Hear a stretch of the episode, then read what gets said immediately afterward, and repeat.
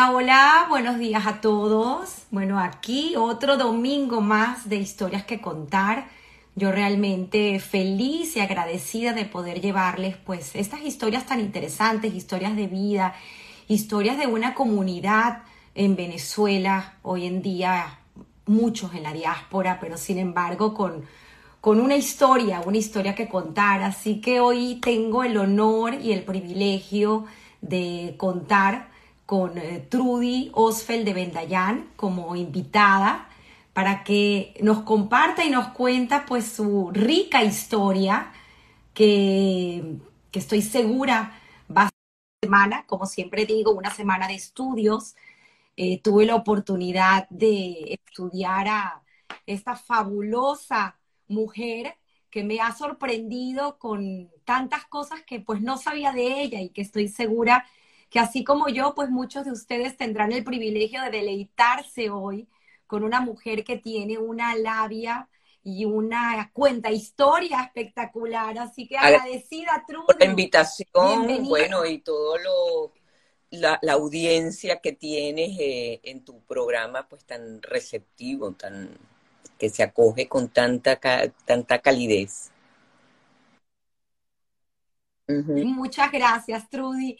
Bueno, como eh, sabes y te había comentado fuera de cámaras, este es un programa, si quieres acércate un poquito más a, la pantalla, exacto, para tenerte eh, así espectacularmente bella. Aquí estás.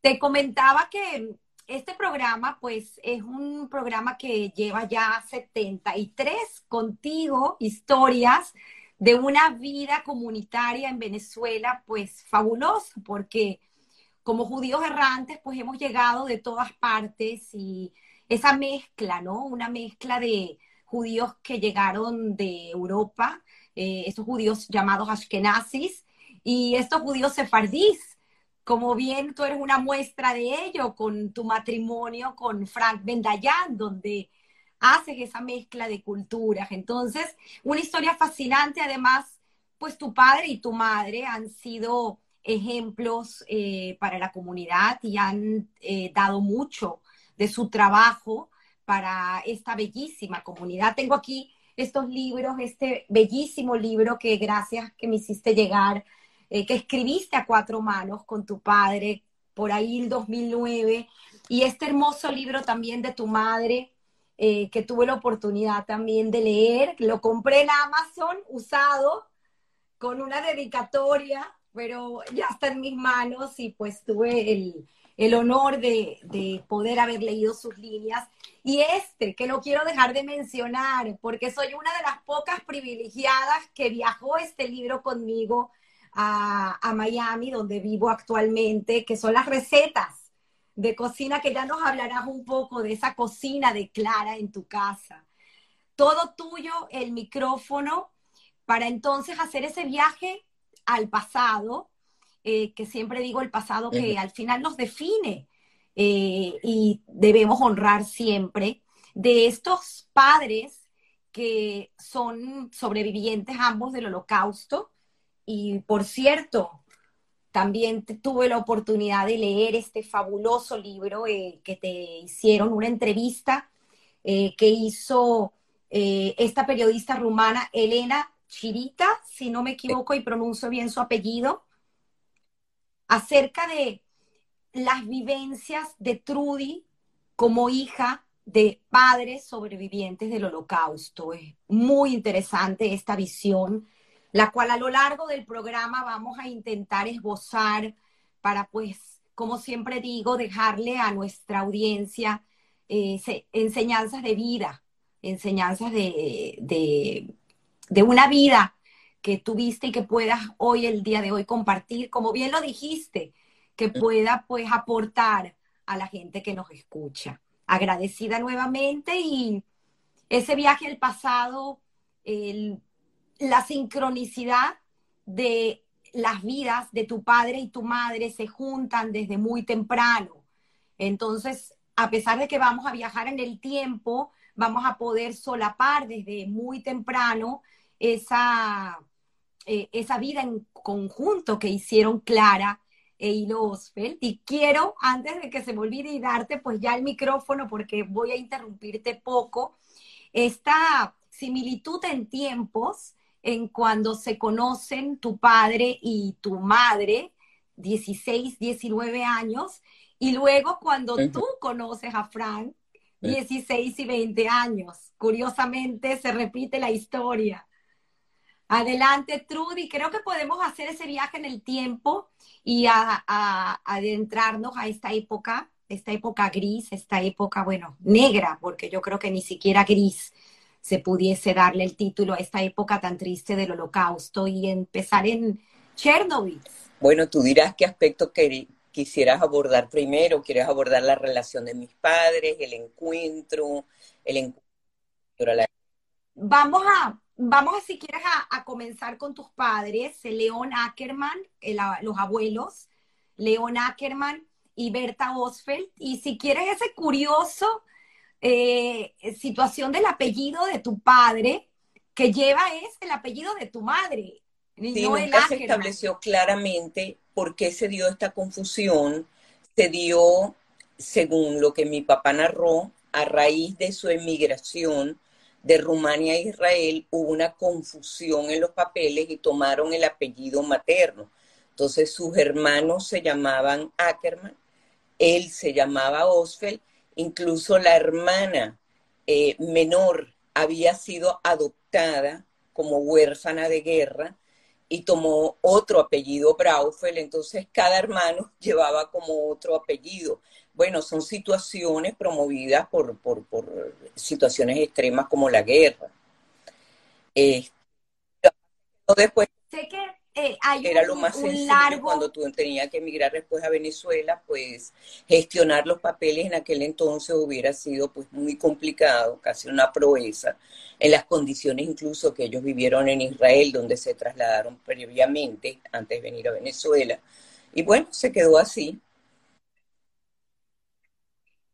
Es muy interesante porque ellos tuvieron, pues, desde muy temprana edad, eh, tu, tu, padre y su hermano eh, Oscar eh, y estas dos hermanas que tú mencionas que tienen, Simón, perdón, su hermano Simón y estas, estas dos hermanas que luego, pues, obviamente me encantaría escuchar estas anécdotas porque sé que es mucha la historia y, tendríamos que tener hasta tres o cuatro programas, así que no quiero pecar de, tener que resumir, pero al final creo que lo hablamos tú y yo y esta es tu vida, ¿no? Y al final es tu historia.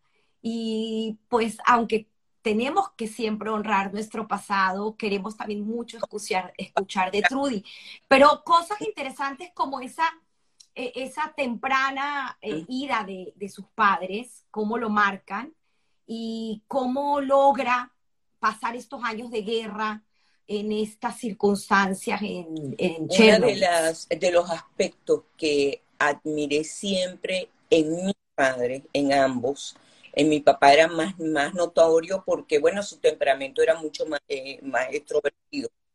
Es esa capacidad resiliente que nunca dejó de sorprenderme. No hubo obstáculo en la vida del cual él no se levantara sacudiera el polvo de los caminos y continuara su sendero. Eh, sin detenerse mucho, sin mucha lamentación, sino hay que continuar, hay que continuar. Eh, otro aspecto que yo admiré mucho en mi padre, a pesar de que tenía un carácter bastante complejo, eh, muy severo, muy exigente, era esta capacidad que él tenía y que yo hasta el día de hoy extraño y a veces apelo a él en estas conversaciones fantasmagóricas que uno tiene consigo mismo, en, esto, en estos monólogos o soliloquios, y es la capacidad que él tenía de moverse y de encontrar soluciones creativas en muchas de las encrucijadas de su vida. Eh, siempre había como un saber, eh, podría decir que tenía que ver, puede ser con un carácter intuitivo, eh, con un carácter visionario, un aspecto visionario que siempre reconocí en él y que ahora me hace mucha falta cuando tengo que tomar decisiones a veces viscerales en mi vida y me encuentro sin su figura, sin su presencia. Entonces, de alguna manera evoco esta memoria y, le pregunto, ¿qué harías tú en este caso? ¿Qué decisión tomarías ante esta situación? Porque yo estoy segura eh, de que él tenía una, una respuesta adecuada, porque yo lo he vivido al lado de él, frente a cada encrucijada que se le presentaba en el camino, conocía o tenía una certeza de hacer la escogencia más acertada. Te tocó escribir, como lo mencioné, eh, su historia eh, a ese libro a cuatro manos y quisiera entender que con ese escrito, porque también la cronología de cómo se escribió, me contabas ayer, fue algo fascinante, ¿no? El cuento de, de las grabaciones que hacías los sábados, la revisión los martes, volver a escribir el sábado con él. Eh, fueron momentos donde se revivieron pues muchas cosas, aunque tu padre siempre habló del tema del holocausto. Eh, de hecho, me contabas ayer también que, había, que hicieron una hicieron cátedra. una cátedra en Mérida. Lo hizo Joan Peña, una estudiosa, una historiadora que se identificó muchísimo con ese tema que vio reflejado muchas de las injusticias y las persecuciones sufridas por los judíos en nuestra propia tierra, salve las distancias, salve las circunstancias, y de alguna manera sentía que hay historias que hay que contar y hay historias que hay que testimoniar justamente para que no se repitan y que podamos leer los signos de los tiempos este libro, mi papá tuvo la imperiosa necesidad en los últimos años de su vida de narrar su historia. Imperiosa porque él decía, somos los últimos testigos eh, eh, de esta atrocidad cometida en la historia. Y si ya existe un movimiento negacionista, estando nosotros vivos, estos testigos vivos, ¿qué pasará cuando ya no estemos?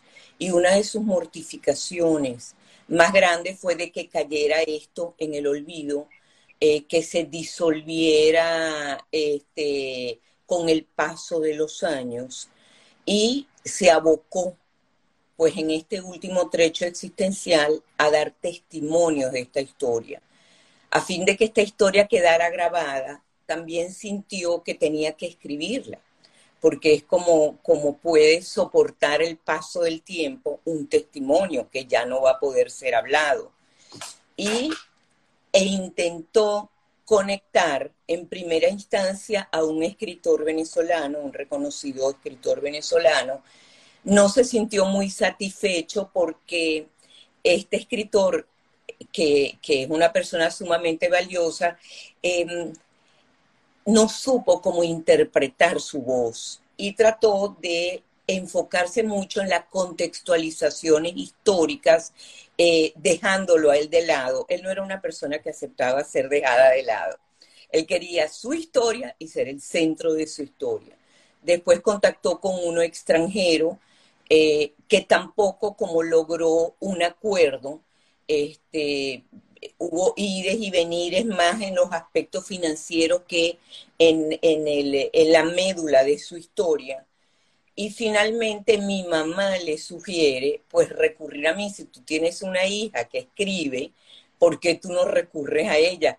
Yo tengo que confesar que cuando me llamaron, yo acepté esto eh, con, con mucha reserva. Y con mucha reserva porque mm, eh, eh, era una persona implacable, muy crítica y yo temía que esto fuera generador de algún conflicto. Para mi sorpresa resultó un punto de mucho encuentro, mucha intimidad, mucho intercambio y mucha empatía. Eh, los dos somos, éramos, ya no está, o éramos muy disciplinados en este quehacer y establecimos un horario que cumplimos a cabalidad. O sea, el sábado yo me reunía con él eh, llevaba una grabadora, él narraba su historia, tenía una memoria privilegiada, entonces nos montamos en la cronología, eh, tenía perfecta, eh, podía dar cuenta perfecta de los hechos, de las fechas, de los lugares, y empezamos pues a montarnos en esta narrativa cronológica, se grababa, yo me llevaba esa grabación y transmutaba, vamos a decir, o le daba un estilo a esta narrativa.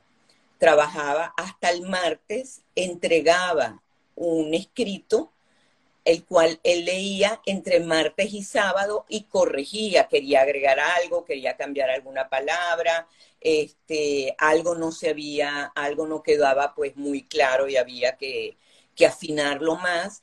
Nos volvíamos a reunir el sábado, corregíamos el texto de la semana y recomenzábamos en otro periodo de su historia.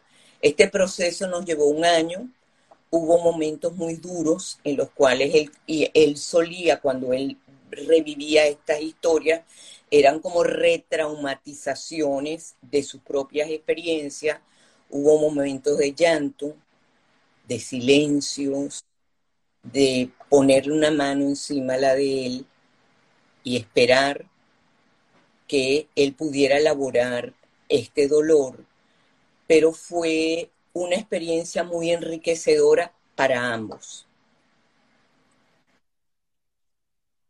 De esas historias, eh, como lo mencionaste anteriormente, hay muchísimas, pero dentro de ellas hay situaciones milagrosas dentro de esta eh, guerra y dentro de este lugar, como lo dije, oscuro en la historia, y es este reencuentro después de tres años con su hermana que mencionaste que aparentemente había estado desaparecida.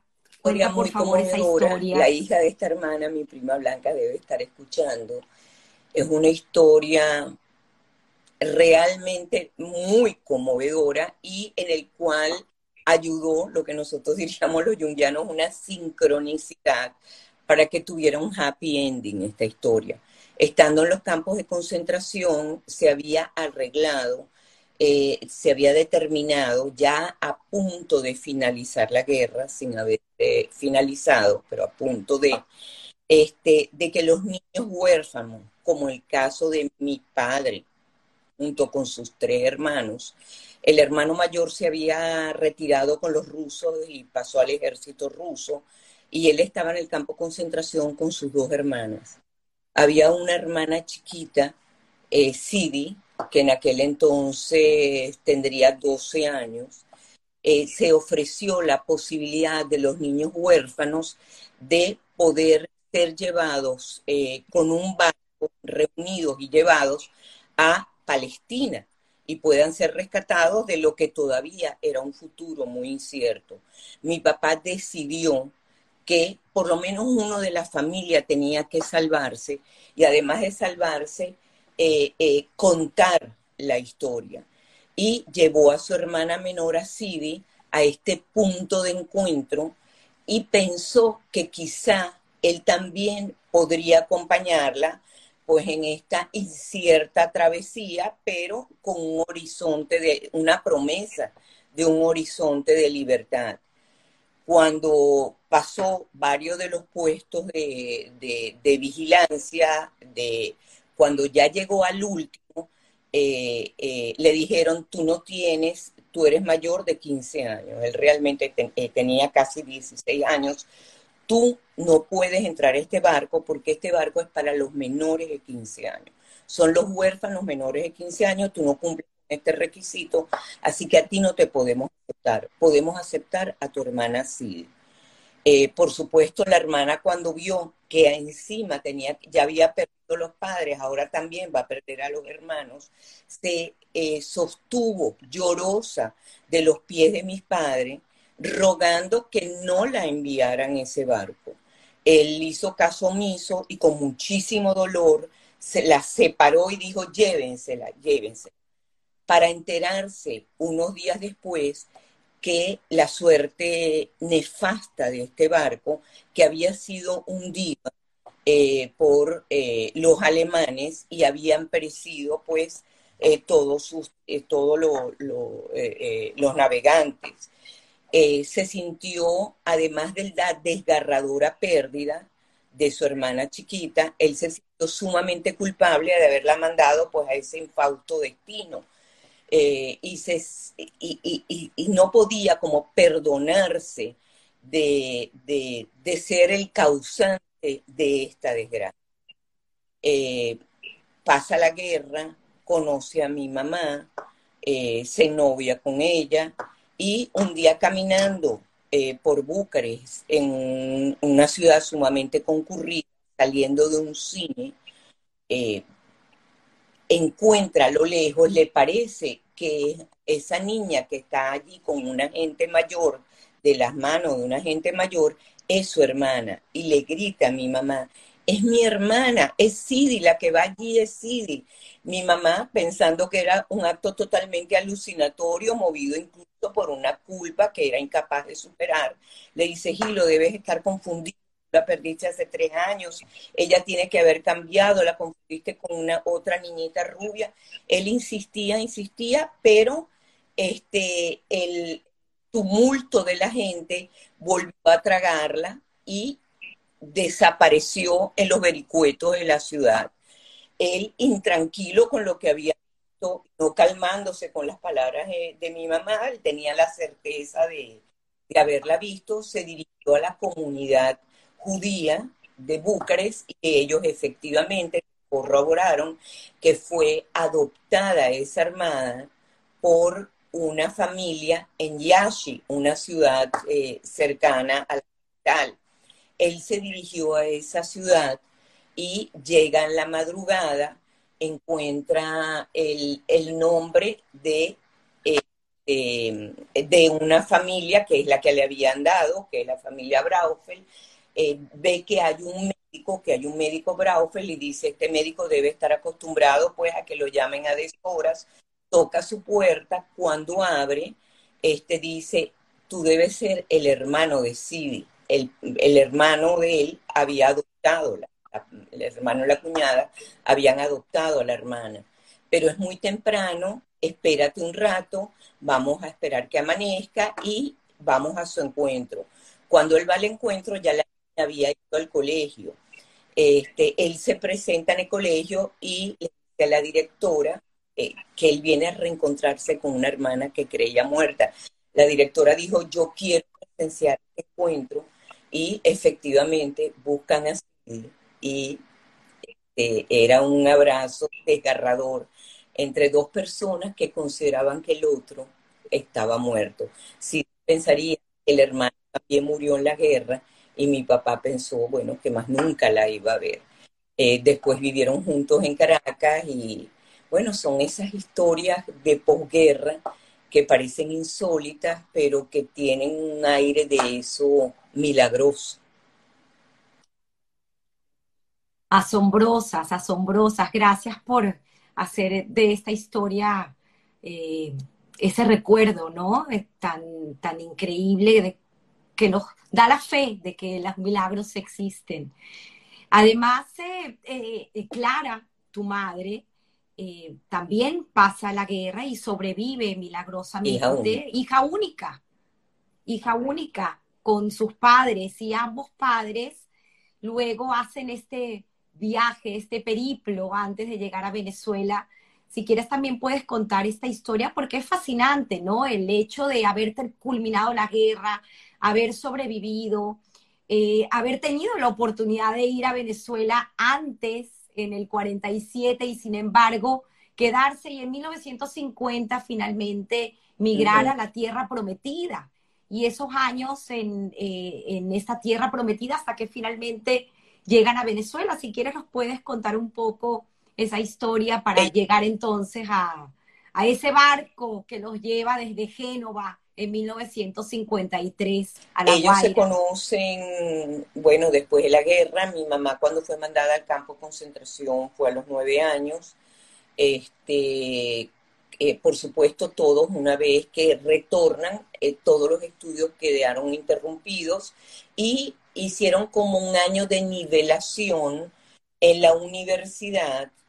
Ya mi mamá tendría para entonces 15 años, 14 años tendría, entre 14 y 15 años, eh, un estudio de nivelación antes de entrar a la universidad. Ella pensó que ella podía colarse entre esos estudiantes eh, porque había perdido, por supuesto, toda posibilidad de estudiar y pudiera ser nivelada para poder hacer eh, estudios superiores. Es allí donde conoce a mi papá. Mi papá era una persona eh, muy, como te dije, sumamente extrovertida, era como el tío conejo eh, entre sus amigos y habían casado una apuesta de que nadie podría invitar a salir a Clara Pesate porque ella se negaba a salir con cualquier muchacho.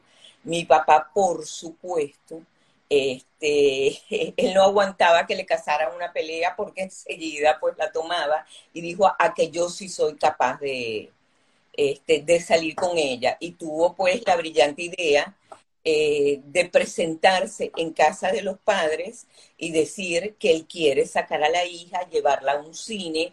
Eh, él tenía una personalidad muy carismática, muy magnética, logró seducir a mis abuelos, le dieron el permiso y entonces ella se encontró ante una situación, bueno, ya como un hecho dado y salió con él. Eh, se enamoraron locamente, se casaron muy jóvenes ella teniendo 16 años, él teniendo 20, no tenían este, mayores recursos eh, para efectuar una boda. Y mi abuelo le habían dado como dote, la familia en Venezuela le habían enviado como dote 100 dólares eh, para iniciar pues esta nueva familia. Y mi papá decidió que mi mamá se lo gastara en una boda porque bueno, lo que pudiera ser por para perpetuar un momento así en su memoria. Este, ella decide pues hacer una boda, cocina la comida con mi abuela para toda la familia, sobre todo la familia paterna, que era más grande, y le dan prestada una bata de casa que este, los rusos habían canjeado en la frontera y uno de los familiares le ofrece, compra esa bata de casa muy elegante, blanca, y es su traje de novia. Este, bueno, de recién casados, ella muy hacendosa, llevando su casa, eh, mi papá muy comerciante porque ese es capaz de vender arena en un desierto, eh, tenía una habilidad única, eh, empieza a trabajar eh, llevando y trayendo mercancía de un lugar a otro, em, eh, eh, montándose incluso en los techos de los trenes para poder ahorrarse el pasaje y llevar azúcar de una ciudad a otra, traer de esa ciudad harina. Era realmente muy valioso en lo que, en lo que respecta al comercio. Pero cuando viendo que no van a poder progresar en un país comunista como es Rumania, deciden emigrar hacia Israel.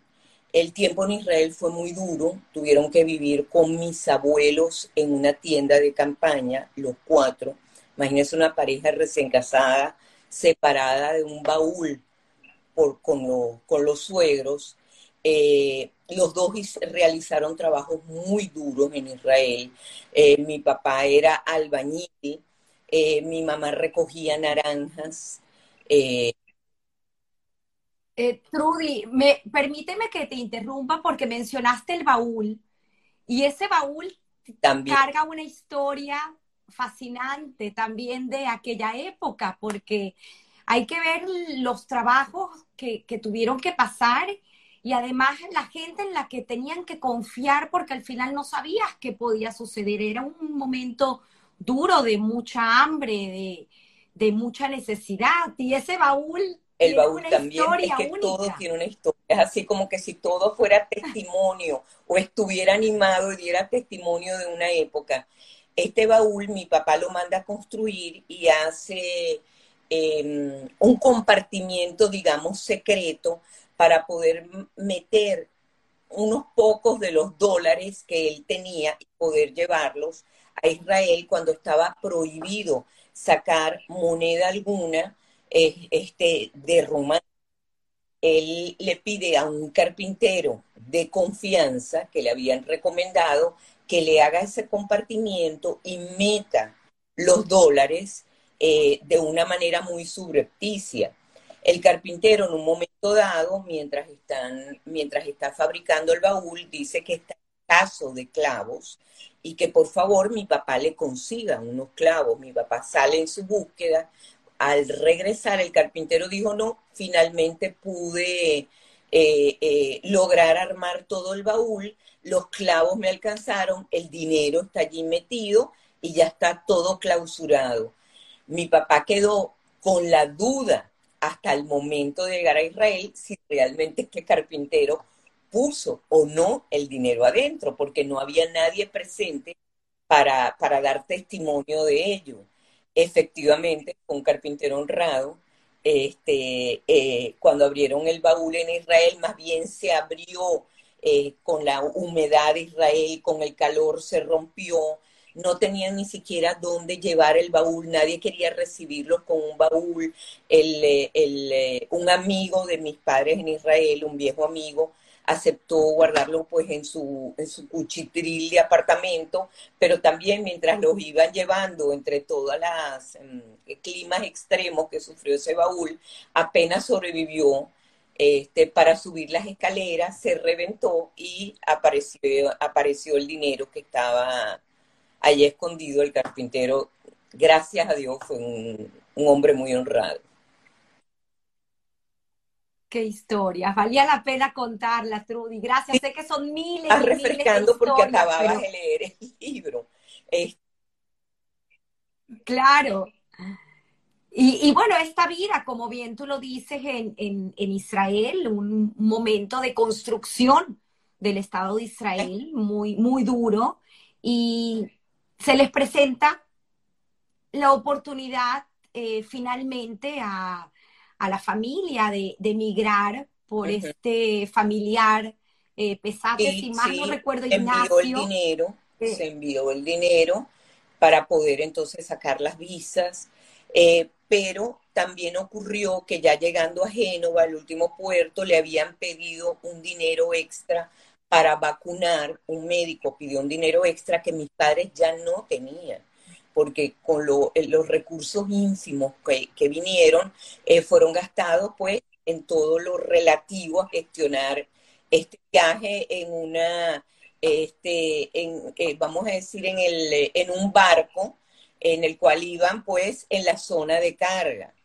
Cuando este último médico, el último puerto, le dice que tienen que pagar para, para vacunarse, mi papá no tiene el dinero, trata de vender unos cigarrillos, lo que tiene en la calle y no alcanza a completar el dinero para vacunarse él, mi madre y mis abuelos. Eh, mi papá decide y le dice al médico, si usted no nos vacuna, él abre la, la ventana del consultorio del médico, le dice, yo salto de aquí. Usted será responsable de un suicidio y del bienestar de mi familia. El médico asustado viendo, bueno, este hombre es un loco, se va a tirar por la ventana, cosa que no hubiera hecho, pero que sí tenía la capacidad de poder eh, este, manejar una situación difícil como la que se presentó. El médico pues aceptó vacunarlos, pero un castigo a, este, a esta amenaza que representó pues este, estas palabras de mi papá, decidió que se vacunaran y se revisaran, pero que se desnudaran los cuatro allí mismo. Entonces, bueno, se podrán imaginar el momento de humillación que mi papá tiene y mi mamá desnudarse delante de sus padres eh, para poder recibir la vacuna. Eh, bueno, pero finalmente eh, llegaron pues a la tierra de gracia, a la tierra prometida, a la tierra que mi papá amó hasta el último hálito de vida y que hubiese deseado este, encontrar el, descanso eterno, pues en su amada Venezuela. Lamentablemente las son como son y no como uno quiere. Y em, descansa eternamente en la no tan amada Miami. Es así. Tuve la oportunidad de leer en paralelo ambos libros, el de tu padre y el de tu madre, y la verdad que fue una forma, sin querer, muy rica de, aprender de la historia, por, porque al final, como lo decimos, y bueno, ¿quién mejor que tú lo sabe? Cada uno vive el, mismo hecho desde su propia, eh, desde, su propio lente y tiene su propia narrativa. Y, me llamó mucho la atención porque quien conoció a tus padres sabe también, además de ese gran amor por Venezuela, ese siempre el ayudar al Estado de Israel, ¿no? Ese sionismo que tuvieron. Y me llamó mucho la atención cuando tu madre relata el, momento donde deben decidir si migrar o quedarse en Israel, que ella sintió por primera vez que tenía el poder del libre albedrío y de tomar una decisión. Y pues cuando toman esa decisión finalmente de ir a Venezuela, nunca olvidan eh, este maravilloso Estado de Israel. Me pareció muy linda. Ella sintió que ella tenía que echar raíces, pero mi papá justamente esa, esa capacidad visionaria, se dio cuenta que la situación iba, iban a vivir en una precariedad por muchísimo tiempo y que la vida les estaba brindando una oportunidad justamente de salir de, de ese estado tan difícil como les tocó durante, bueno, estos primeros años de construcción del Estado. Esa llegada Venezuela de tu padre, también es, vale la pena mencionar ese primer día, porque un día eh, es algo que obviamente nuevamente hablamos de ese poder visionario y esa capacidad de tu padre de aprovechar las oportunidades que se le presentan. Y en esas primeras horas, él ya sale en calidad de vendedor. Idioma. Él sale con un tío político que estaba establecido en Venezuela, le dice, mira, yo estoy vendiendo corbatas, vendo... ¿Mm? Nico eh, Levin. No, se llama Nico Levin. Ajá, y era el papá de mi prima Susana Roth. Él era, él acoge a mi papá con mucho afecto y le dice, ven a trabajar, quiero que conozcas a, los comerciantes del centro el primer día que llega a Venezuela. Imagínense todo lo que es la travesía, el, el contraste del paisaje cultural y geográfico de lo que él se encuentra, pero él decide pues tomar acción desde el primer momento y acompaña a este señor en, en sus andares. Van con una maletita eh, vendiendo mercancía y el Señor le presenta pues a los correligionarios que están en el centro. Eh, mi papá se comunica con muchos de ellos en yiddish, pero también ocurrió una cosa que lo marcó mucho y que fue muy terrible, porque, bueno, él tenía esa confianza en él mismo, era, tenía muchísimo sentido del humor, era muy entrador eh, eh, y se presenta en casa de, bueno, en comercio de uno de, este, de sus correligionarios, y él cuando lo ve con esta seguridad y, sí, y esta manera tan, tan directa de abordarlo en Yiddish, le dice, tú, ¿cuándo llegaste a Venezuela? No, si yo llegué hace mucho, hace mucho, hace cuánto, hace unas horas hace unas horas y tú llamas que esto es mucho, tú lo que eres un mocoso arrogante. Agarró la maleta y se la tiró con todas las corbatas afuera. Eh, eh, se sintió como tan humillado, eh, tan desvalorizado, además por, un, por su propio correligionario que pensó que iba a ser más empático. Por eso que en la vida nos encontramos a veces, pues, con estas almas tan empobrecidas, que eh, no saben la magnitud del daño que puede causarle a un otro. O al final, en ese caso de tu padre, creo que lo ayudó. Papá menciona este episodio en su libro, por supuesto no dice quién es, yo sí sé quién es, y, y después me tocó estudiar con alguno de sus hijos, y esa historia, pues, este, la obvié en respeto a mi papá, bueno. Impresionante, increíble. Eh, esta joven pareja recién llegada, pues hace vida en Venezuela. Estamos hablando 1953, 1954 llegas al mundo. Una niña preciosa, porque he tenido la oportunidad de ver fotos eh, tuyas de, de, bebé en el libro y una niña hermosa que nace en la clínica Córdoba. En situación también muy precaria, porque mi papá este, no tenía dinero para sacarme de la clínica y le dijo a mi mamá que por favor se quede un día más.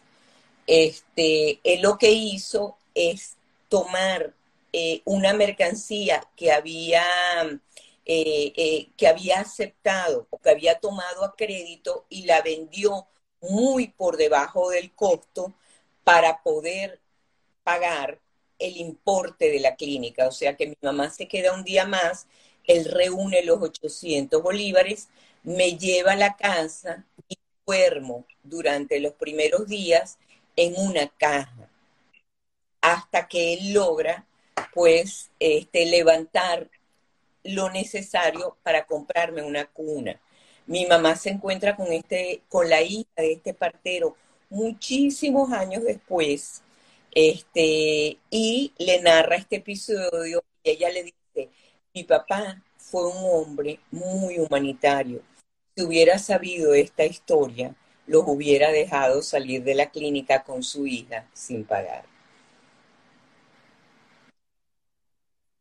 Qué historias. Realmente una, una Venezuela con una gente que, por eso la llama la Venezuela de los brazos abiertos, que no juzgó y recibió. Y lo recibió y por eso mi papá se sintió eternamente en deuda con ese país.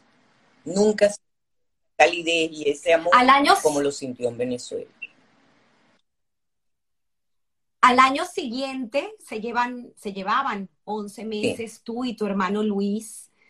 Eh, viene al mundo Luis también, a lo mejor en una situación un poco mejor, pero sin embargo fueron eh, varios años en lo que le tomó a tu padre, pues, eh, comenzar con su negocio. mi mamá fue una compañera que luchó a brazo partido con él. Mm.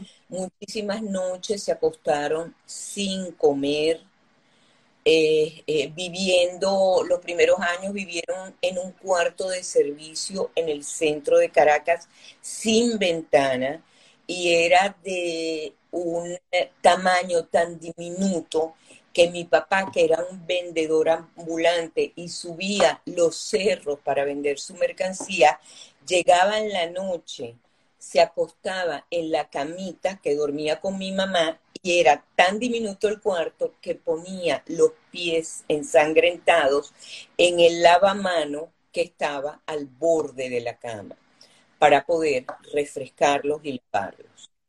Entonces, bueno, este, fueron momentos eh, también muy precarios, pero con mucha eh, esperanza en el futuro. Se sabía que era un país y podía percibirse que era un país que, así como es que nacen los mangos en la calle y caen y los aguacates, que era un país que daba sus frutos, que si tú siembras va a dar sus frutos, como así lo mostró ser, afortunadamente. Es un país de muchísima riqueza humana, y muchísima riqueza, pues, eh, de todo tipo.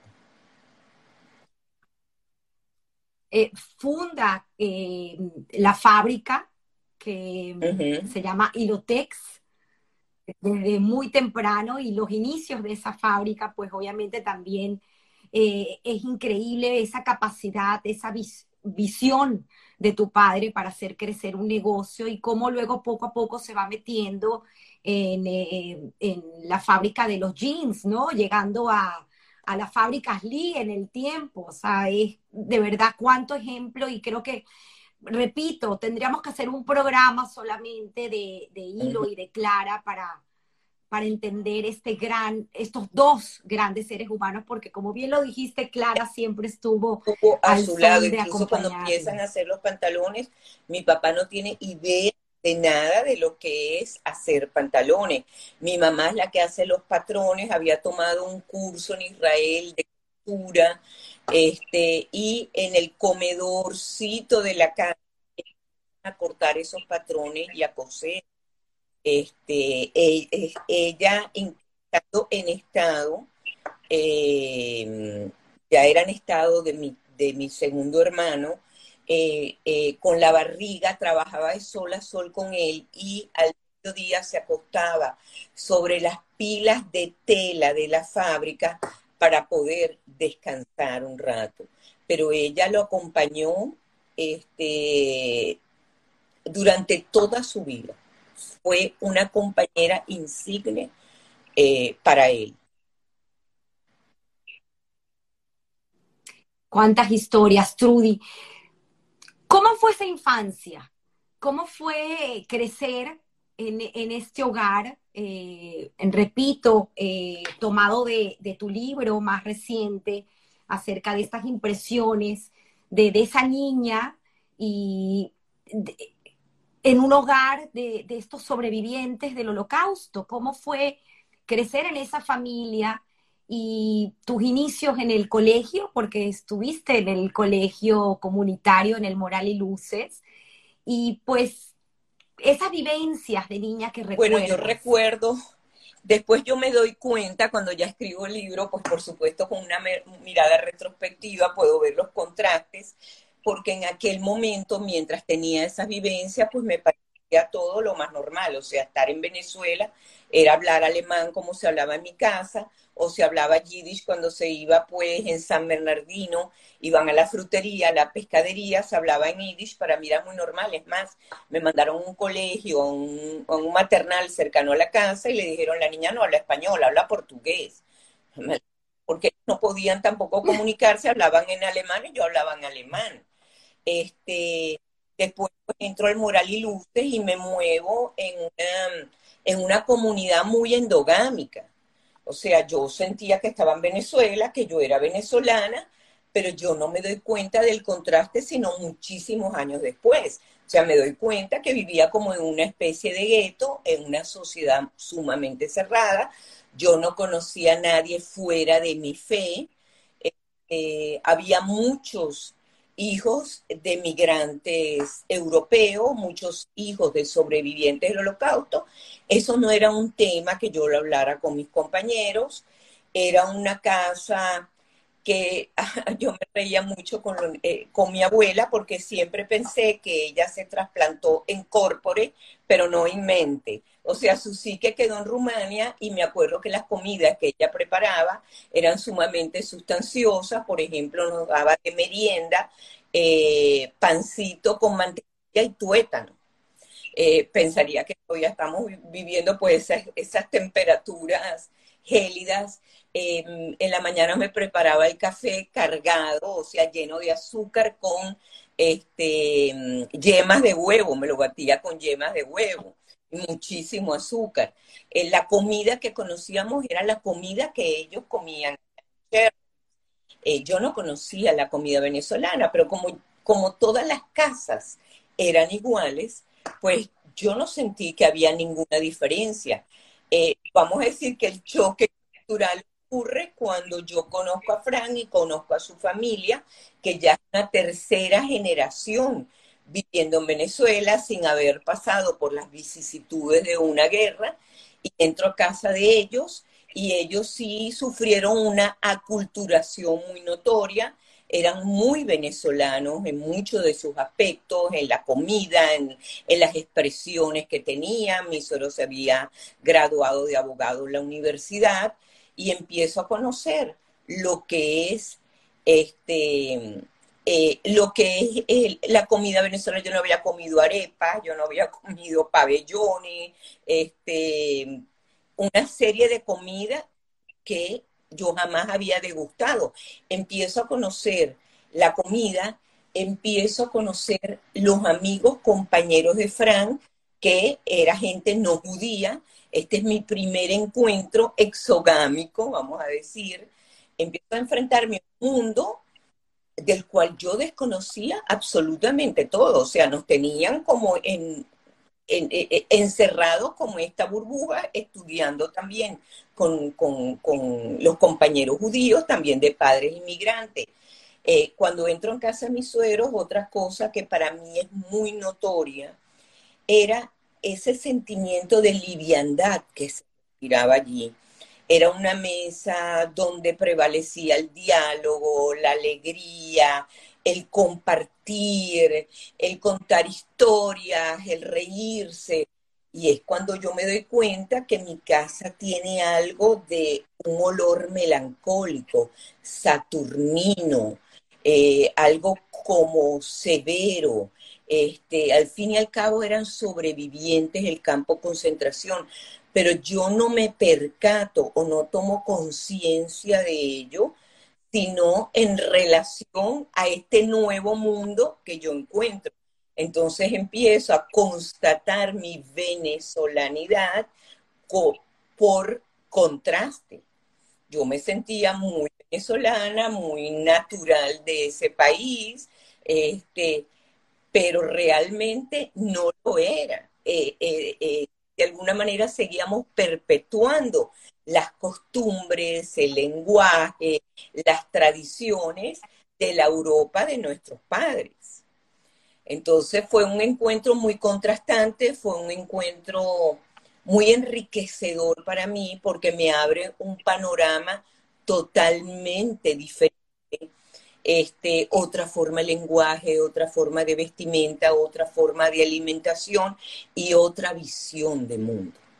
Una visión de mundo menos severa, eh, eh, mucho más abierta, eh, más liviana en general.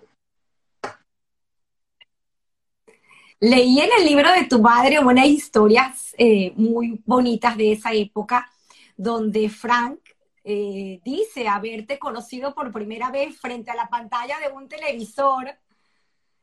Y desde ese día él eh, dijo y decretó que él se casaría contigo. Tiempo después se conoció en el faro de Puerto me reconoció, eso fue, había un programa en la televisión en aquel entonces de dobles que se llamaba Jaque Mate, eh, yo siempre fui una persona sumamente estudiosa, me encanta y me sigue apasionando el saber, realmente es una pasión. Eh, y me mandaron por historia, que no sería, digamos, mi materia, pero bueno, eh, fuimos varias personas, escogido el colegio, tres o cuatro personas, el Moral y Luces, para competir con otro colegio. Me acuerdo que mi preparador en aquel entonces fue mi primo Carlos Brender, que venía todas las tardes y yo estudiaba y estudiaba y estudiaba cuando llegó el día del programa, este, había tenido muchísimas intervenciones en el mismo. Eh, afortunadamente nuestro, nuestro colegio ganó. Y Frank me había visto en la televisión y le dijo a su mamá, decretó, esta muchacha es muy inteligente, yo la, la quiero conocer y con ella me voy a casar. Bueno, ella quedó como olvidada, estando un año y medio después o dos años, eh, queriendo hacer una travesura, yo tenía como 16 años, con mi prima Blanca, decidimos que nos vamos a colar en el faro, que no hay nadie, como a las 5 de la tarde, y nos vamos a tomar un cuantro. Imagínate las transgresiones de la época. Nos vamos Claro, para, para poner en contexto a la gente que no conoce nuestro querido Club Puerto Azul, había un pequeño bar. Había un faro con un barcito abajo y las dos transgresoras, grandes transgresoras, y traguito escondida. Cuando presentamos allí, había dos muchachos sentados en la barra tomando y ellos nos vieron, se nos acercaron y se nos presentaron bueno, allí es cuando empiezo a salir con Fran, yo tengo 16 años, él, me, él no me reconoce, él me lleva a casa de la mamá porque había pasado año y medio, dos años el programa. Me lleva a casa de la mamá y la mamá dice, esta es la muchacha del televisor. Tú eres la muchacha que estaba en el mm. concurso de historia, sí, pero tú tenías una cola de caballo con una que llevaba impreso como unos naipes.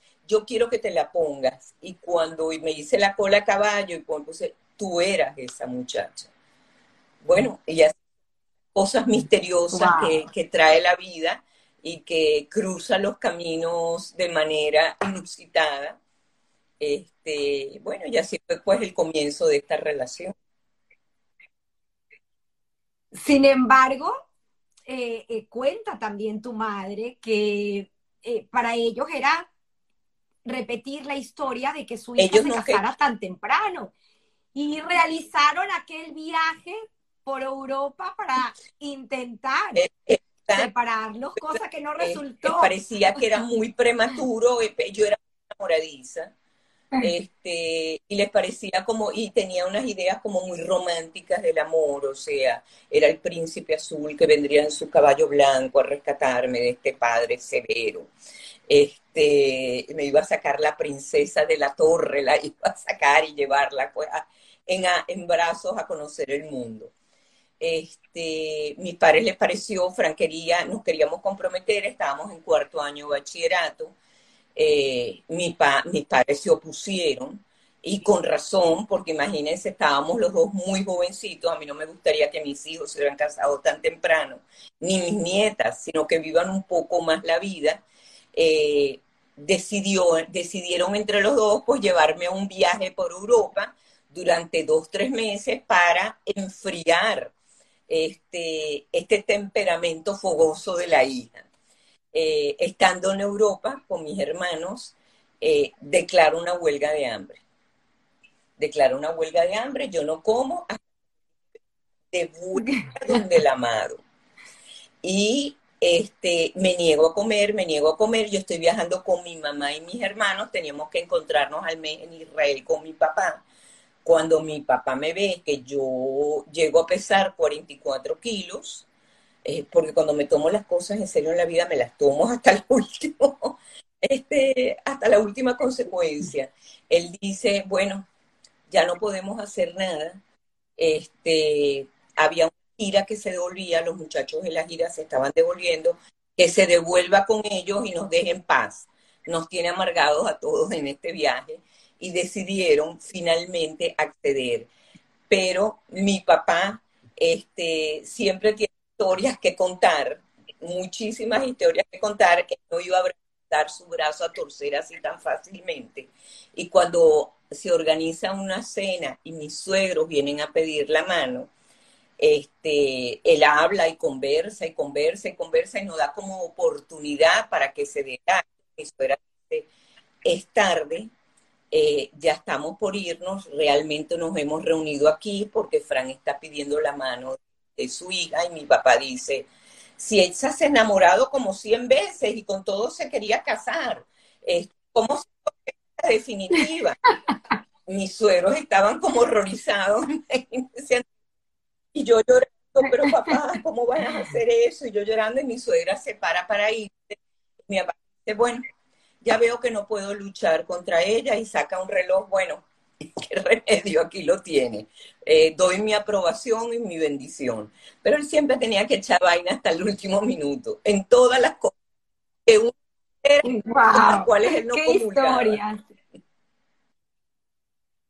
¡Qué historias tan increíbles!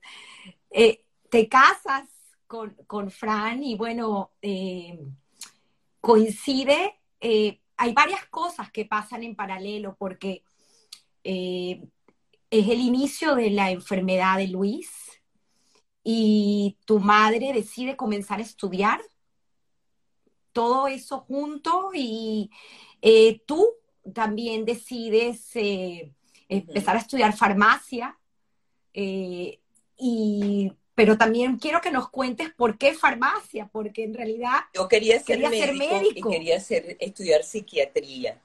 Y mi interés siempre estaba abocado para entender la naturaleza humana. O sea, eh, eh, por eso digo que yo estoy permeada y estoy estructurada sobre la guerra de mis padres, sobre la sobrevivencia de mis padres, sobre todas las azarosidades y los horrores por los que pasaron.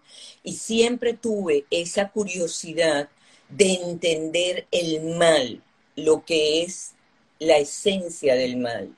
Y si nosotros estamos eh, todos, si es algo que tiene vida propia o es la ausencia de bien, o realmente qué es el mal, si tiene existencia el mal en el ser humano. Siempre me llamó la curiosidad de conocer la naturaleza humana y me pareció que la psiquiatría era uno de los caminos. Y yo tenía pues esa meta muy trazada y muy, eh, muy decidida hasta que me topo con Fran, eh, que siendo sefaradita también es muy atávico y tiene una aproximación a lo femenino muy diferente de, eh, vamos a decir, una visión más liberal del, centro europeo o de los askenazí y dice que él no piensa hacer ningún viudo de la medicina y que si yo decido seguir en mi empeño, este, él no se casa. Entonces, bueno, para mí fue así como decidir entre el amor de la vida y la vocación. En aquel entonces, a los 16 años, cedo y me inscribo en tres carreras. Me inscribo en farmacia, en, psicología, en biología, pero era un poco como, bueno, son unos sucedáneos como para, para ver si logro engancharme en alguno de ellos. A los pocos meses que de casada yo estoy acostumbrada al estudio. Eso es lo que realmente, eh, vamos a decir, mi alma llama al conocimiento. Yo no puedo estar como de ama de casa, eso no es mi naturaleza. Quedarme de ama de casa, planificando la comida, yendo al gimnasio, o sea, esa no es mi vida. Mi vida siempre ha sido eh, en, pos de ese conocimiento, decido que me voy a inscribir, que como ya no voy a poder escoger la carrera de mi elección, la primera que empiece es la que voy a elegir. Bueno, y me inscribo en farmacia. Empiezo farmacia, no es que me guste, eh, pero me va bien, yo me comprometo, estudio y saco notas excelentes y siempre me dicen, el segundo año te va a interesar más. Bueno, pasa el segundo año, el tercer año, tú vas a ver que te vas a apasionar. Y así, así, así, termino me graduando en farmacia con las mejores notas, doy el discurso. Eh, muchos años después estudio tecnología de cosméticos, pero muchos años después entendí que yo literalicé un aspecto mío que es el aspecto de alquimista, que es el que logra transmutar o busca transmutar eh, los materiales innobles en, en oro, tratar de sacar lo mejor de las situaciones más difíciles. Y para mí resultó muy útil en mi formación como analista junguiana, porque Jung se interesó muchísimo en la alquimia y para mí era el lenguaje de la química y resultó ser un lenguaje muy introyectado, muy conocido para mí, así que nunca pienso que fue un error, sino que fue un puerto en el largo camino de búsqueda. que por cierto, podemos ir atrás, adelante, pero otra anécdota increíble que tienes es cuando precisamente vas a hacer ese, esos estudios de analista junguiana y este tema, esta, esta conversación con la persona que te iba a entrevistar para aceptarte en el curso que te cuestionó para saber si en realidad... Es verdad, es verdad. Cuando se da la oportunidad, teniendo ya 40 años, la vida tan generosa, porque, porque cuando las cosas te tocan, te van a tocar, aunque sea en otro tiempo, te van a buscar. El destino de alguna manera busca encontrarse contigo. Este, y habiéndolo abandonado ese llamado a los 16 años, vuelvo a, a, a escuchar eh, a los 40 se me abre otra oportunidad de poder entrarle desde otro lugar, que es el de ser analista junguiana. Eh, me acuerdo que eh, las personas, mis grandes maestros, el doctor Luis San en paz descanse, el doctor Fernando Rizque, Gonzalo Gimio, decían que para que no sientan que me están privilegiando, por venir de filosofía, yo no venía de psicología, yo venía de filosofía y de farmacia, que, que me van a pedir que las personas que me entrevisten sean freudianos ortodoxos, para que no haya ningún lugar a duda de que ha habido algún favoritismo en la aprobación de mi formación. Me mandan donde uno, uno muy conocido, este, lamentablemente fallecido hace poco, y él dijo, bueno, ¿y cómo saber que esto no es otra equivocación tuya? Tú vienes de estudiar farmacia, vienes de estudiar tecnología química, estudias eh, este, filosofía y ahora se te ocurre estudiar. Yo le digo, ¿y quién le dijo que es una equivocación? ¿Quién ha decretado que la vida va de A a Z? Justamente todos estos son puertos que yo he tocado y que yo los cargo conmigo como un bagaje, no, no son maletas que yo voy tirando en el camino. Los caminos no necesariamente son rectos, no necesariamente vamos de A a Z, sino justamente estos desvíos son los que hacen que la vida resulte mucho más enriquecedora. Entonces uno ve los prejuicios con que se acercan muchas de las personas que asumen a priori que los pasajes de los otros pueden o no ser equivocaciones. Me acuerdo que otra vez en esta ocasión, Frank me dijo, teniendo 40 años, me dice, y ahora te vas a meter a ver pacientes después de venir de una carrera tan bella como filosofía, te vas a meter con esos aspectos tan oscuros de la vida y trató un poco de, de volver a sabotear, digo, lo que te funcionó a los 16 no te funcionó a los 40. Ya yo soy Trudy Osfeld, yo no soy la hija de la esposa de, este, ya yo tengo un pasaje recorrido y un conocimiento y una firmeza que no voy a ceder en esta ocasión. Y realmente, pues, fue más bien, eh, me ofreció un gran apoyo. Se dio cuenta que ya no tenía ningún sentido luchar porque ya esa lucha hubiera sido infructuosa. Y me acuerdo que en una publicación de, eh, en una presentación del primer libro mío, me acuerdo que las palabras que yo evoqué era gracias a mis padres por el ser y gracias a mi esposo por el dejarme ser. Yo no hubiera podido ser de otra manera. Yo soy un pájaro muy libre y yo me tengo que mover a mis aires. No es fácil estar conmigo.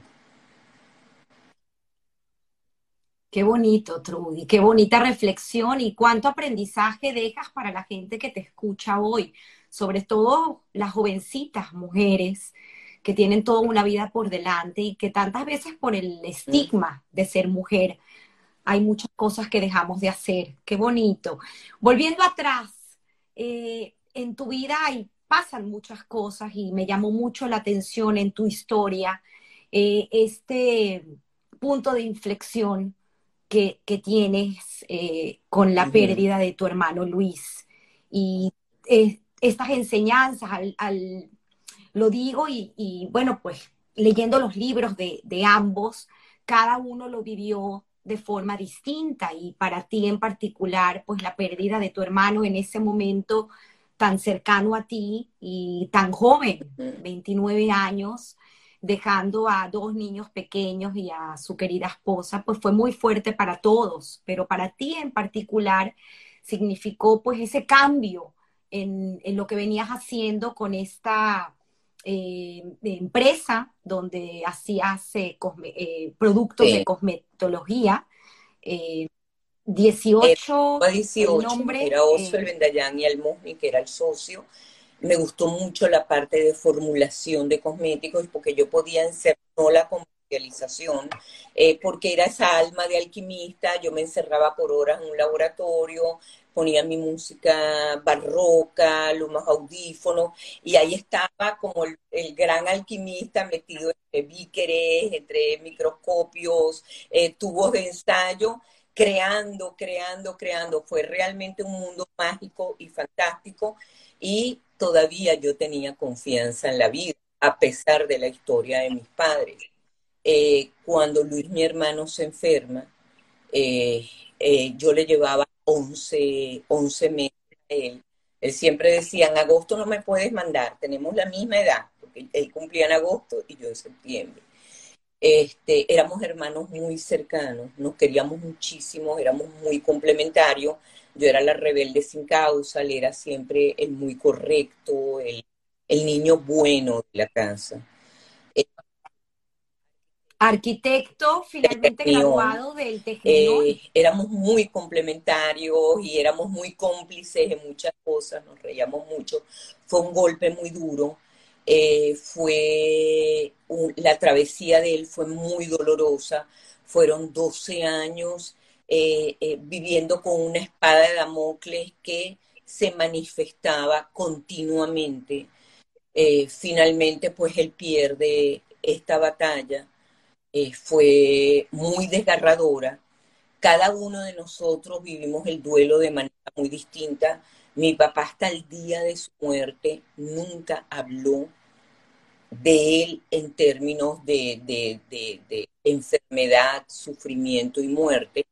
Él lo mencionaba como si estuviera como si estuviera presente. Cuando escribimos el libro, él me dijo, no puedo escribir sobre eso y yo lo traduzco, pues el, este, todavía es un dolor que no se hizo pasar por la palabra, no fue un duelo elaborado por él.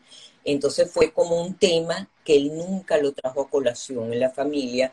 Mi mamá lo elaboró pues a través de su libro Luz y Sombra de, de su vida. Cuando estábamos juntas, lo recordaba de una manera muy, muy de ella. Ella sintió que la vida le dio un regalo extraordinario, que es darle el hijo que le dio por 29 años.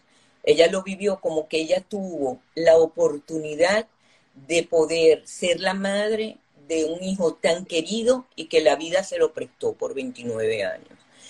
Y yo viví el duelo haciéndome pues las grandes preguntas existenciales, porque cada uno lo vive de acuerdo a su historia, su temperamento y su alma. Este, qué es la vida, para qué uno viene, por qué es el sufrimiento, por qué esas injusticias y empieza mi gran búsqueda. Empieza esta gran búsqueda de las grandes preguntas y encuentro a un gran maestro en mi vida que me ha acompañado desde entonces hasta ahora, que es Nietzsche. Y encuentro que él me da las respuestas. Él dice, se acabó la confianza en la vida. E incipit la vida, incipit tragedia. No por eso nos vamos a volver unos melancólicos, pero hay que asumir la vida como una mujer o un hombre que nos hace dudar. Es decir, y también dice la vida justa e injusta y eso es lo que hay. Entonces es tomarla con escepticismo, es tomarla, pero no por eso eh, paralizarnos, no por eso dejar de vivirlos, pero sí tomarlo con un escepticismo. O sea, hay una pérdida de la inocencia, hay una pérdida de la confianza, pero más bien justamente esa pérdida nos permite apreciar. Ahí me no sé por qué se pone a hablar esta computadora. A ver cómo apoyo esto ahora. Aquí, así. Este es el Deus en máquina. Algo se metió un genio. Este, eh, bueno, entonces em, eh, eh, me dio las respuestas para poder apreciar la vida en toda su dimensión, incluso afirmar la tragedia inherente a la vida, pero no por eso no poder disfrutarla. Más bien, justamente ese contraste hace que puedas apreciar lo extraordinario en lo ordinario. Qué maravilla, Trudy. Además, eh, en, este descubrimiento y este camino que, tomas eh, finalmente para hacer lo que realmente querías ser y querías estudiar, eh, eres madre, tienes a tus hijos, Valerie es la primogénita, luego tienes a Alex que, que siguen en edad y luego la más chiquita, Tiffany. Y me llama, me llama mucho la atención cuando tienes a, tus nietas, el, hecho de querer proteger a esas nietas de ese mundo oscuro, de ser hija de sobreviviente del holocausto y ese, esa niñez que te das cuenta que tuviste en el momento que encuentras que hay otro mundo distinto, eh, obviamente sin juzgar, porque al final es la forma y las herramientas que tuvieron nuestros padres para criarnos, pero tú querías algo distinto para tus nietas. Si quieres, cuéntanos un poco, porque eso nos habla mucho de tu obra también. Yo estaba muy atravesada y mis hermanos, pues, este, por el horror de los campos de concentración, mis hijos también estuvieron muy atravesados por ello, porque esto era algo que se vivía, que se comía, que se mamaba en el tetero, o sea, mi papá esto no lo iba a dejar de lado. Eh, este, incluso cuando nosotros celebrábamos el PESA, no se leía de la Gadal, decía, a mí qué me importa, esto pasó cinco mil años de antes. Yo quiero hablar de mi liberación, de mi aprisionamiento, no de la esclavitud. yo quiero que los niños sepan, entonces todos los PESA, y incluso las reuniones los sábados, siempre estaba muy presente, convidado, este, infaltable, o sea, era el holocausto. Entonces ellos también estaban muy marcados por la impronta del holocausto. Cuando mis nietas nacieron y estaban, como americanas, nacieron pues más distantes de la historia de mi padre, eran niñas chiquitas, yo sí quería preservar en lo posible eh, la inocencia en la naturaleza humana, la inocencia en la vida, que ellas después tuvieran que enfrentarse a las vicisitudes propias de todo vivir, bueno, esto no se los podía ahorrar, pero por lo menos atrasarle el conocimiento de estos horrores. Y me acuerdo que mi mamá, teniendo Emily y mi nieta mayor, 10 años, le regala su libro autobiográfico y yo me cuelo en su casa y este, escondo ese libro. Y le digo a mi, a mi hija Tiffany, por favor, no quiero que lo lea. Espérate más adelante, espérate que le muestre sus fauces.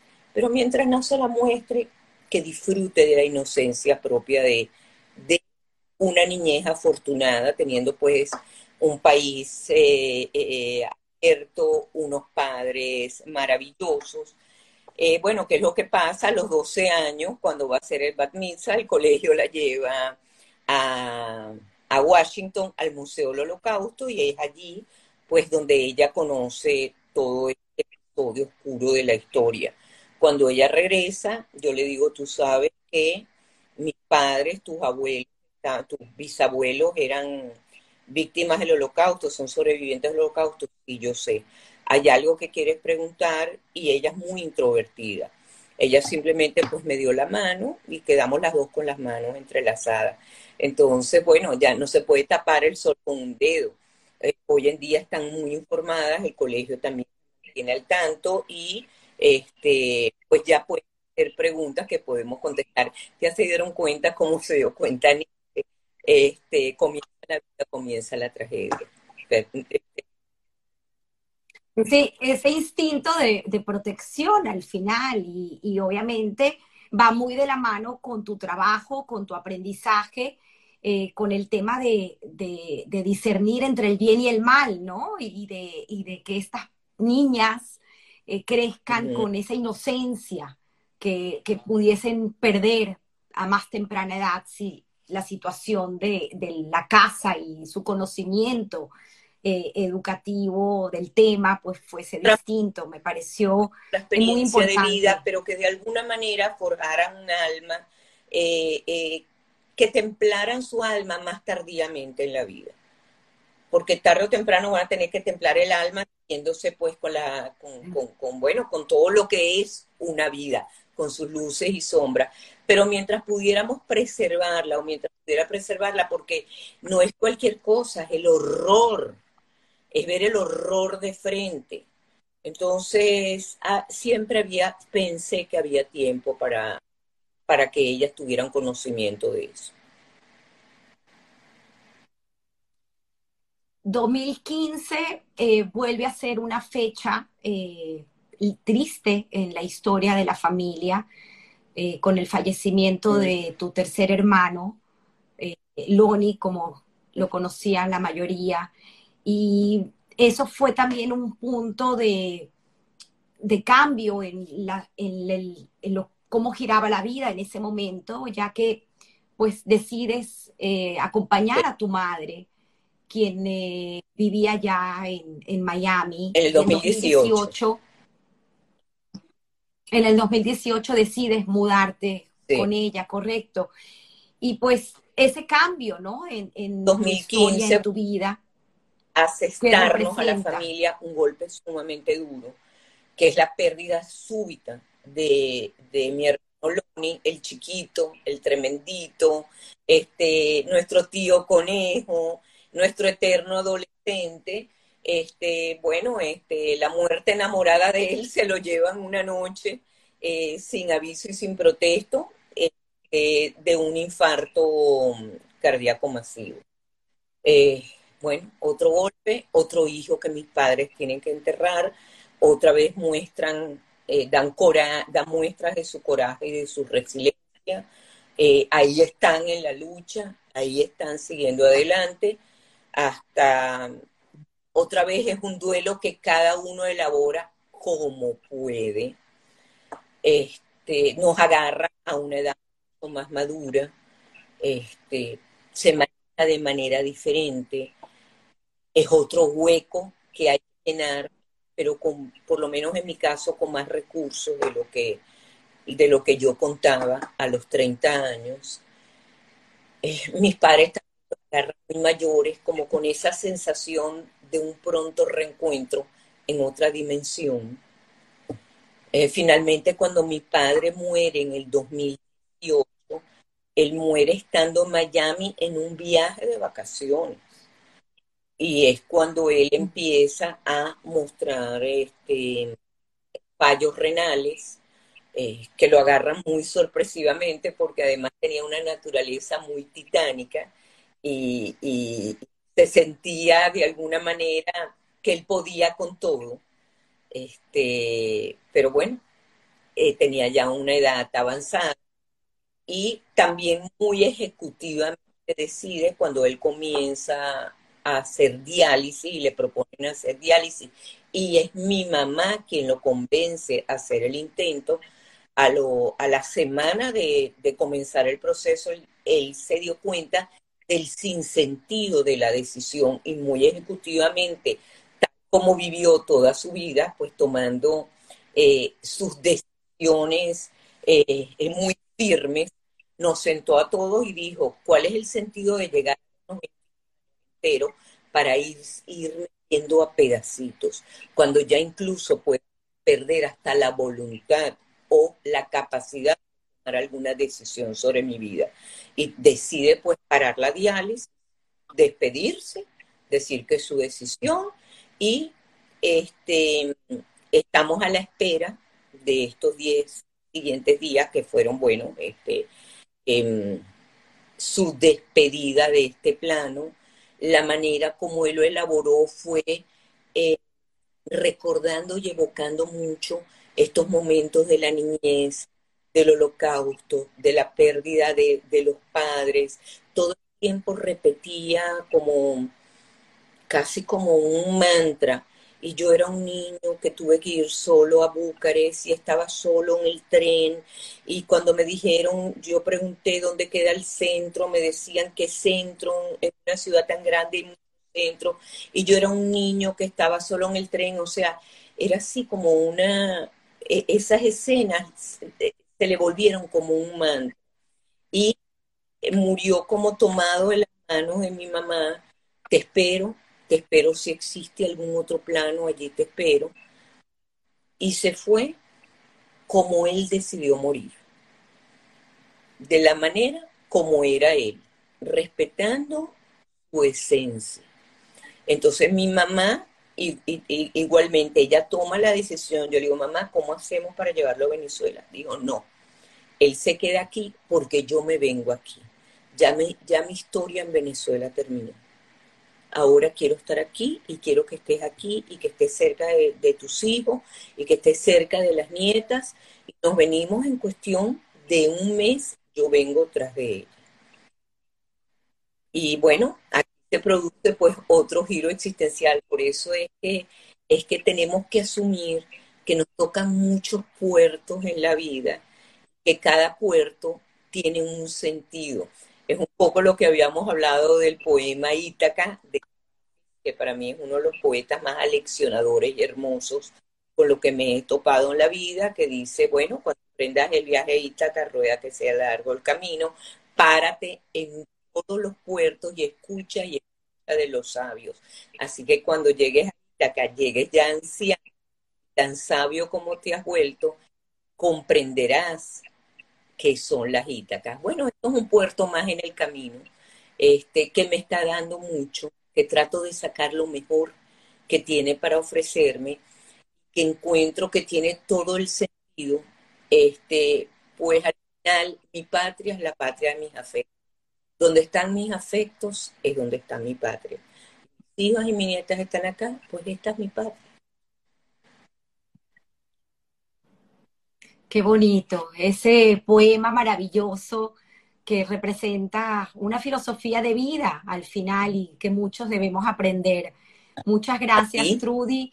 Eh, siempre pido un consejo, pero contigo me diste la facilidad a leer este libro nuevamente de leer un ensayo tuyo. Bueno, obviamente eres eh, una asidua escritora, tienes muchísimos libros en tu haber, pero este ensayo me llamó muchísimo la atención, eh, que habla acerca de este, este hombre eh, actual, este hombre del posmodernismo, eh, este hombre que viene impregnado de, de un cambio tecnológico tan importante, donde hay muchos cuestionamientos y pienso que pudieses compartirnos un poco como consejo final eh, parte de ese escrito ahí que me pareció pues fabuloso. Y antes de llegar a la pregunta final. Escrito que tiene como 10 años, porque siempre trato de entender el zeitgeist. O sea, no es simplemente vivir lo que me dicen o lo que me llega por Instagram o las noticias o lo fake o no fake, tratar de profundizar en los tiempos que nos toca vivir, entenderlos y aceptarlos, porque todas las épocas tienen sus malestares. A mí en el medioevo me hubieran quemado por bruja porque me encanta todo lo misterioso y lo oculto. Este, eh, me hubieran reprimido de estudiar este, en el siglo XIX. Este, o sea, cada época hubiera traído, me hubiera tocado la época de mis padres, me mandan al campo concentración. Entonces, todas las épocas traen sus malestares, pero también trae sus beneficios. Ahora tenemos una libertad, una capacidad de comunicación, una, una, una capacidad de escoger aquello que clama por eh, de desarrollar nuestras potencialidades sin estar tan cercenados o castrados por eh, culturalmente. También tiene sus malestares. Es una época de mucha velocidad, de mucha inmediatez, de poca digestión eh, este, de, lo que ocurre. Yo creo que eh, lo que nos toca a nosotros abrir espacios de reflexión o espacios de narrar historia como están narrando, espacios de reflexión de lentecernos, eh, de convocar este, este, todos los aspectos afectuosos de nuestra vida, de tratar de entender. Ahora me tocó, eh, tuve la fortuna en España, estuve en un viaje de, este, de, de, estar en el momento que se abrió la feria del libro y yo tomé todos los libros eh, tengo varios aquí de filosofía que fueran publicados post pandemia, porque yo siento que es un hiato en la historia del, eh, eh, del siglo XXI. Entonces aquí fenomenología y la sociedad del desconocimiento es tratar de entender, de reflexionar, de ver qué es lo que nos trae, no, no simplemente ser reactivos, no horrorizarnos, no caer en un estado de paranoia, en una paranoia conspiratoria, de, conspiraciones, en una cosa mm, desalentadora de un futuro este, mm, eh, de nubarrones oscuros, no. cada época, como digo, traigo su malestar. Lo que necesitamos en este momento es abrir los espacios de reflexión, enlentecer nuestra vida, saber permanecer en el silencio, conectarnos afectivamente con el otro, ser empáticos, entender qué es lo que está pasando, porque estamos viviendo un momento bisagra, un momento de transición, donde las máquinas están teniendo pues un lugar muy importante en nuestro quehacer, en nuestro quehacer diario, este, donde los algoritmos determinan mucho de nuestra, de, de, de, incluso nuestras preferencias, nuestros deseos, nuestras actividades. Entonces, detengámonos, reflexionemos, escuchemos los sueños, prestemos sincronicidades, este, eh, quedémonos callados y escuchamos la voz interna hacia donde apunta nuestro deseo real, no es el deseo creado por el mercado consumista, sino realmente hacia dónde clama nuestra alma por ir y a descanso. Qué interesante, Trudy, ese viaje hacia adentro tan importante, donde es una sociedad que, que tiende a ser hacia Preconfigurarse desde la afuera, desde los likes de afuera, desde, la, desde los deseos de afuera. De, no, es, es, encontrar esa voz interior y dejar que sea nuestra guía de camino, nuestro faro en la travesía de la vida. Qué maravilla, qué maravilla. Quiero hacerte la pregunta final que hago en el programa, que tomo prestada de mi querido y admirado Guy Ross eh, acerca del trabajo y la suerte. ¿Qué pudieses eh, reflexionar y viendo hacia atrás en tu vida lo que ha significado trabajo o suerte, o si puedes ponderarlo en, en lo que ha sido tu caminar por la vida? Eh, yo lo que creo, es, a veces me han preguntado, y esto fue una de las preguntas que me hizo la periodista, que si hubiera querido ser otra persona. No, yo no hubiera querido ser otra persona, yo hubiera querido ser lo que soy, este, con mis errores y con mis aciertos. Em, sigo pensando que la vida es una aventura y que nos invita a, hacer, a seguir en este viaje de aventurarnos que nunca perdamos la curiosidad, que no perdamos la capacidad de asombro, porque en el momento que la perdamos es como estar muerto, aunque nuestro cuerpo siga funcionando. Que tengamos esa capacidad de asombrarnos, de, de, de la vida, de saber que tiene dimensiones, muchísimas dimensiones y no vivir simplemente en la superficie como planarias, sino ser expedicionarios de las profundidades y de los abismos, que allí encontraremos tesoros maravillosos. Escuchen los sueños, escuchen a su alma, escuchen su voz interna y escuchen mucha música. ¿Suerte o trabajo eh, para ti? ¿Qué piensas? ¿Ha sido ah, suerte lo que te ha tocado en tu vida? es un trabajo, es un trabajo continuo, existe un destino, porque en el sentido de que yo vengo con ciertas potencialidades que son propias de mi ser, y eso es una forma de decir que yo estoy signada por un destino, yo no puedo ser otra cosa de lo que soy. Este, y mi trabajo es justamente ir descubriendo y trabajando para actualizar todas estas potencialidades. Qué maravilla, Trudy. ¿Tendremos eh, otro libro? ¿Estás pensando sacar próximamente que las un libro? este, lo decidan. Yo estoy aquí esperándolas, siempre dispuesta, estoy sentada esperándolas. Muchísimas gracias, Trudy, de verdad que ha sido un deleite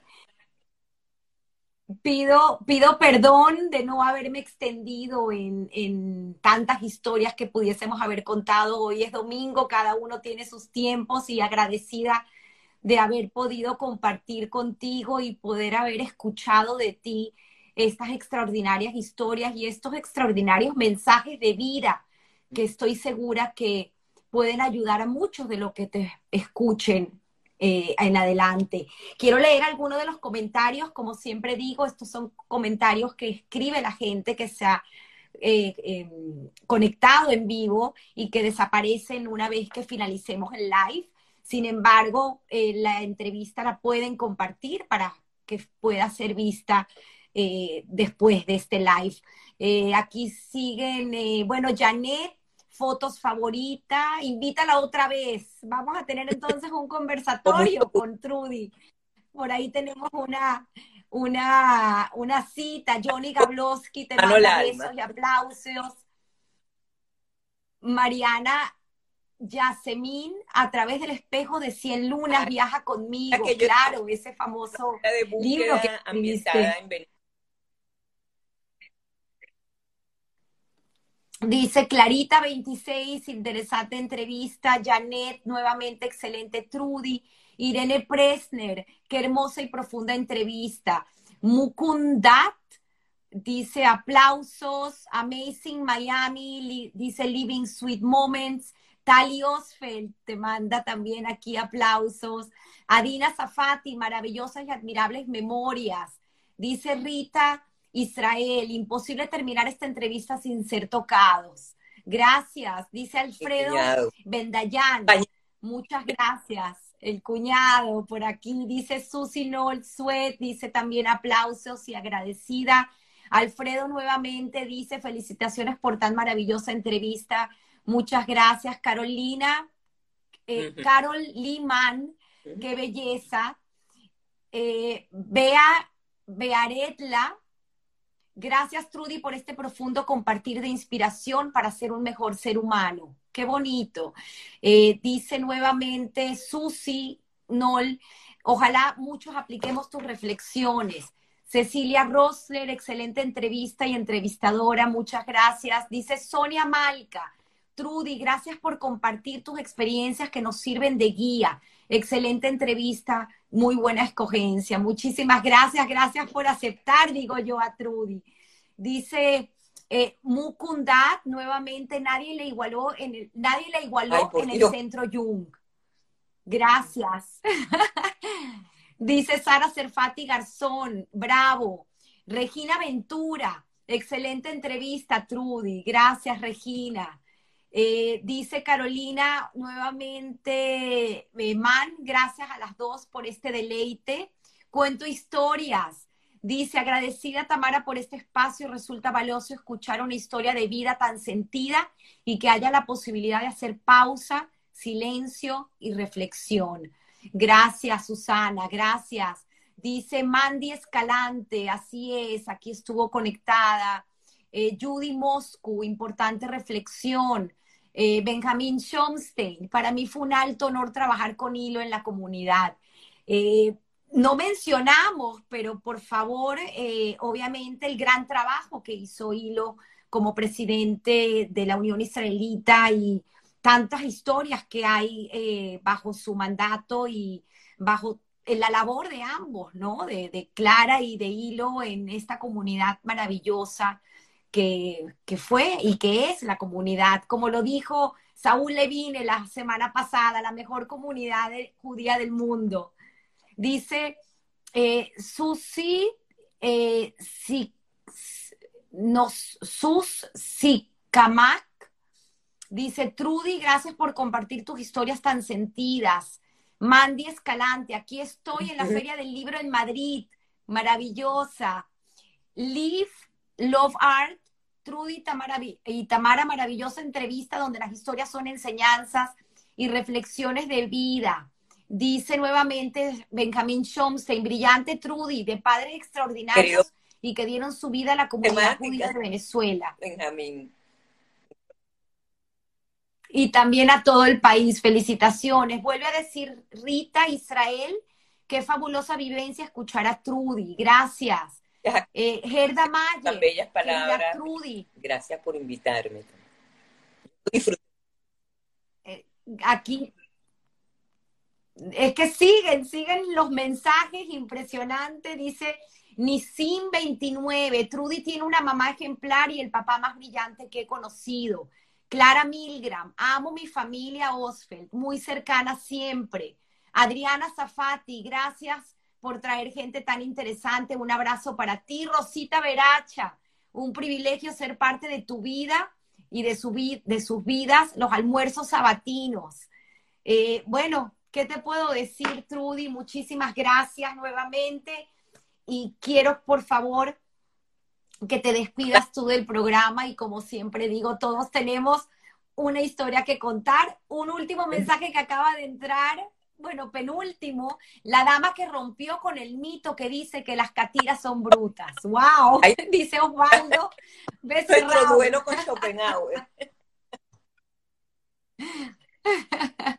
qué bonito, qué bonito. Trudy, por favor, para que te despidas y como siempre digo, todos tenemos una historia que contar. A los instanautas, muchísimas gracias a toda esta gente querida que, que no he podido ver, pero ahora por sus comentarios estaban presentes. Muchísimas gracias por darme y me parece que tienes una, labor hermosísima de ser una perpetuadora de historias de historias, porque eso es lo que hace que estas historias tengan trascendencia. Muchísimas gracias y que sigamos escribiendo historias cada uno de nosotros y compartiéndola en un espacio tan, tan nutricio. Ah. Amén, amén. Y por favor, hagamos una revisión de este fabuloso libro de recetas de tu madre para que nos puedan acompañar en la cocina. Gracias, gracias Trudy. Como siempre digo, feliz domingo a todos. Gracias. Un abrazo. Cuídense.